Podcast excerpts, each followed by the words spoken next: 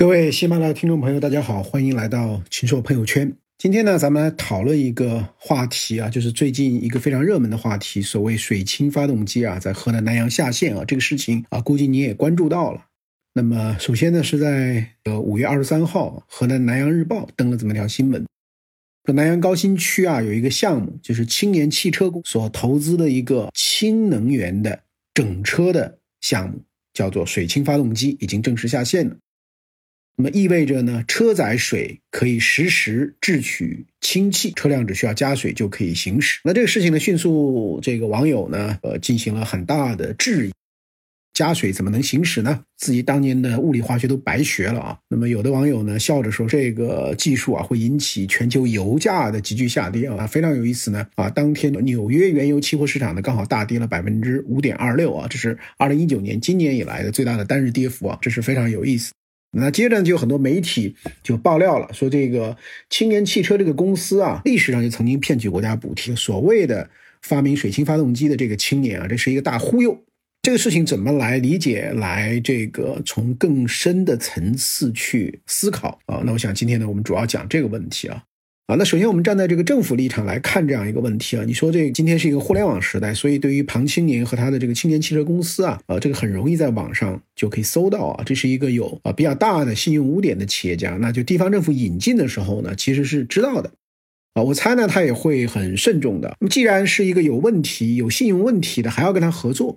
啊，那我想呢，一定是因为有其他的原因，其他的呃一些理由。对冲掉了他过去这个信用上的一个失分，那什么理由呢？啊，我们来看一下南阳高新区管委会啊，那么二十六号呢对这个项目他做了一个回应，他说南阳水氢发动机汽车专业的名字叫车载水解即时制氢氢能源汽车，那这个技术呢是湖北工业大学跟青年汽车啊二零零六年六月联合开发的研发的。呃，是湖北工业大学的董世杰教授为主导的一个团队来研发的。那么，二零一零年呢，又被科技部的九七三计划批准立项。它的基本原理是什么呢？就是铝合金的粉末碰到水跟水反应呢，就会产生氢气。那么这个氢气呢，输送到原料电池里面呢，那这样呢可以产生电能啊，就可以这个驱动汽车了。所以呢，我们不要简单的说这个就是地方政府跟一个骗子搞起来的。那其实呢，是这个。公司啊，跟一个大学教授的团队，而这个项目呢，是我们科技部的九七三计划立项的，而且呢，湖北工业大学科技与产业处啊，有一个这个处的官网呢，今年四月十七号也对外进行了公示啊，就是湖北工业大学拟将一种水解制氢铝合金及其制备方法，这个专利号什么？一种水解制氢铝合金及其制备方法和应用，专利号多少？那这两项专利呢，独家的授给。南阳市青动能源科技有限公司，这个公司实际控制人就是庞青年了。其运营期间使用发明人分别为董世杰等等人。那这个说明了一个什么问题呢？说明了是啊，湖北工业大学的这个教授的正儿八经的这么一个研究的成果。那么教授呢是这个学院的二级教授，那么他本身呢就是研究汽车模具的啊表面处理啊、汽车车身连接技术啊、车用新材料啊等等等等。在这个二零一零年一月到二零一二年的十二月呢，他也曾经承担过科技部的一个课题，就是水车载水解制氢用铝合金设备的关键技术基础研究。跟这个董教授一起的呢，还有他们学院的一个讲师啊，叫罗平，他是研究这焊接工程啊、金属基复合材料这样的一个东西的。那么这个南阳日报是五月二十三号报道，其实在这个前面啊一周。长江日报就湖北省委的机关报呢啊就报道了，说董世杰的教授团队啊跟青年汽车集团已经签了一个合约，要在这这样的一种方法的氢能源公交车的运行控制技术上展开攻关，以接近产业化，最快年内在武汉推出数百辆相关产品，就是年内啊，我们有武汉的听众朋友可以看一看，他今年年内是不是能够推出。然后呢，董教授的合作者罗平博士啊就说，他们正在氢能客车上研发新的解决方案。即时制氢技术啊，这就好比在车里呢装一台小型的氢气制备的装置，通过添加剂让铝合金跟水发生反应，产生氢能，转化成电能来驱动汽车。这样一个制氢的项目到底靠不靠谱呢？CCTV 呢去采访了这个董教授啊，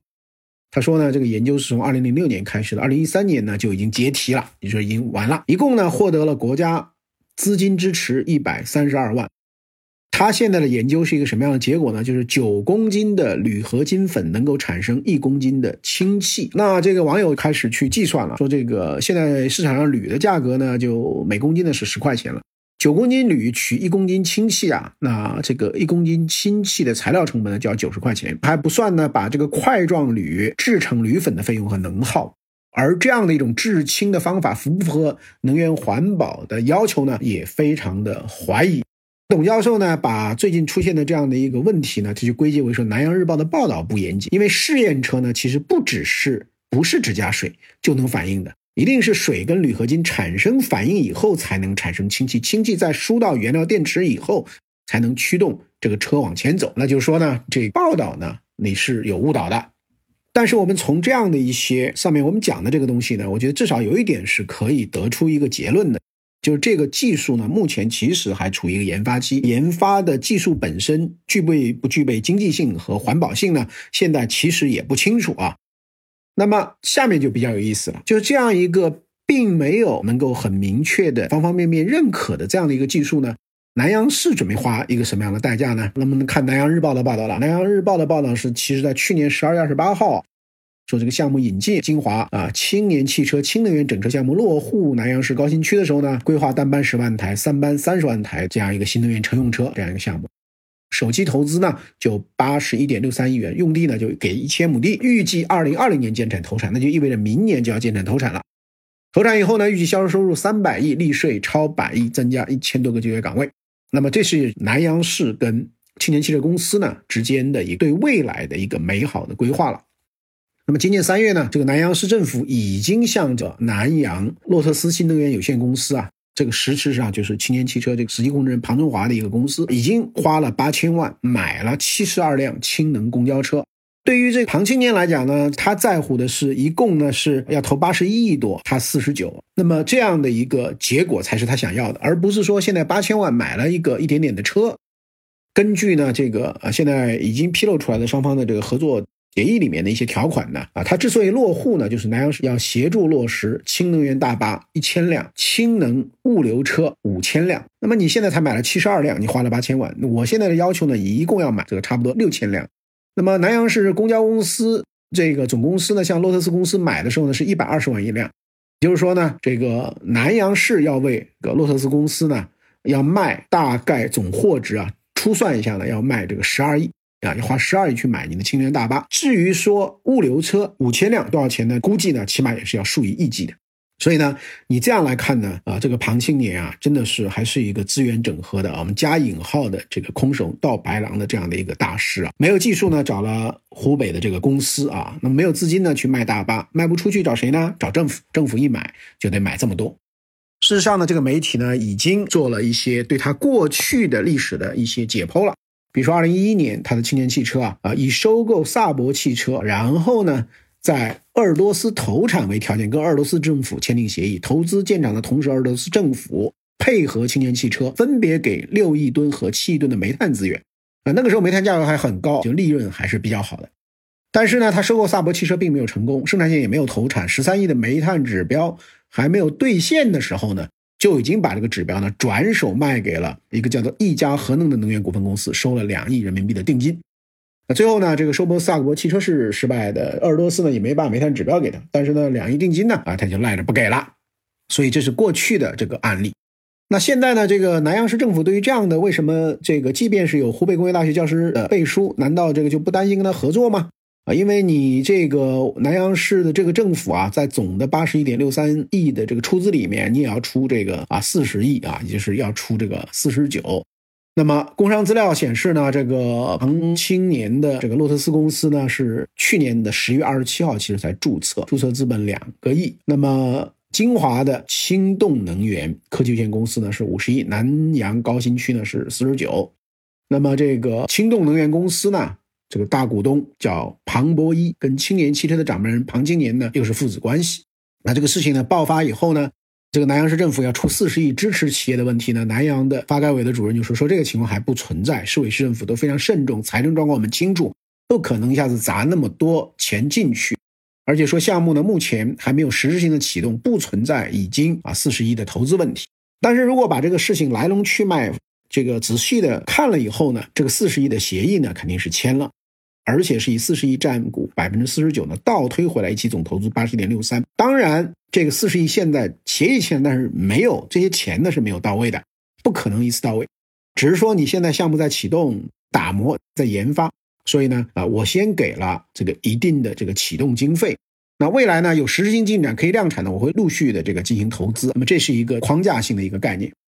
那么，作为另一端的这个庞青年呢，估计就没有实质性的出资了，就是技术、专利、无形资产等等等等，再把一些过去的生产设备搬过去啊，这个作为他的出资，要他自己出现钱啊啊是不可能的，啊，因为他历史已经证明了，他主要是啊这个空手套白狼，也没有那样大的这个实际啊，否则也不会赖两个亿都赖在那里，到现在也没有还。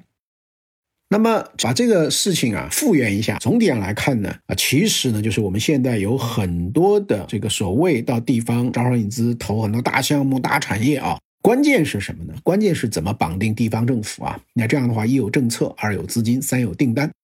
啊，成功了，那这个我就是大股东；失败了，我也没什么损失嘛，我可以换个地方呢，另起炉灶。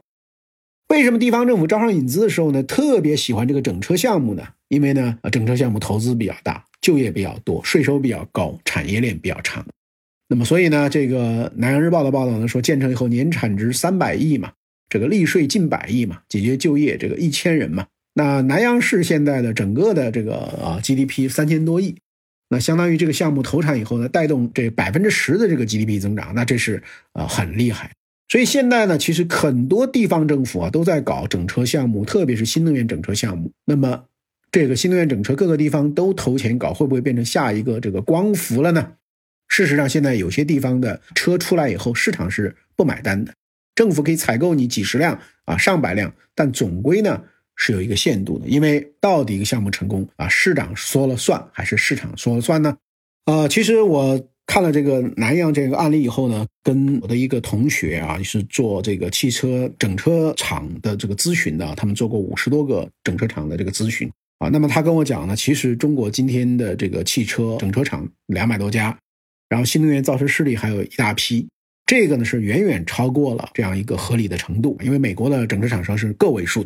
啊。那么我们现在搞了这么多的这个整车厂商，那么存量资产已经很大，而现在整个汽车市场是在下降的，那么相当多的这个整车厂商呢，其实都是在亏钱，包括像这个长安福特这样的公司，今年都会亏很多很多钱。那么在这样的一个大的背景下，就是说整个的汽车产业其实未来集中度会提高。现在很多的这个企业是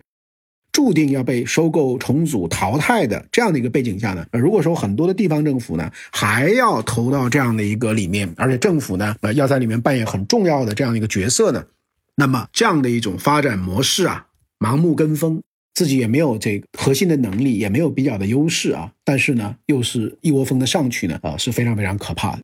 啊，那我同学跟我在分享这个时候呢，其实有一个最大的担心是什么呢？就是我们整个的存量的这个资产，现在啊，很可能有很多的行业里面的存量资产，从总体上来讲，是这个它所产生的现金流、产生的利润呢，是没有办法去弥补啊利息，更不用说这个本金的。啊，那么这样的一种状况究竟能够延续多久？这个地方政府究竟能够撑多久？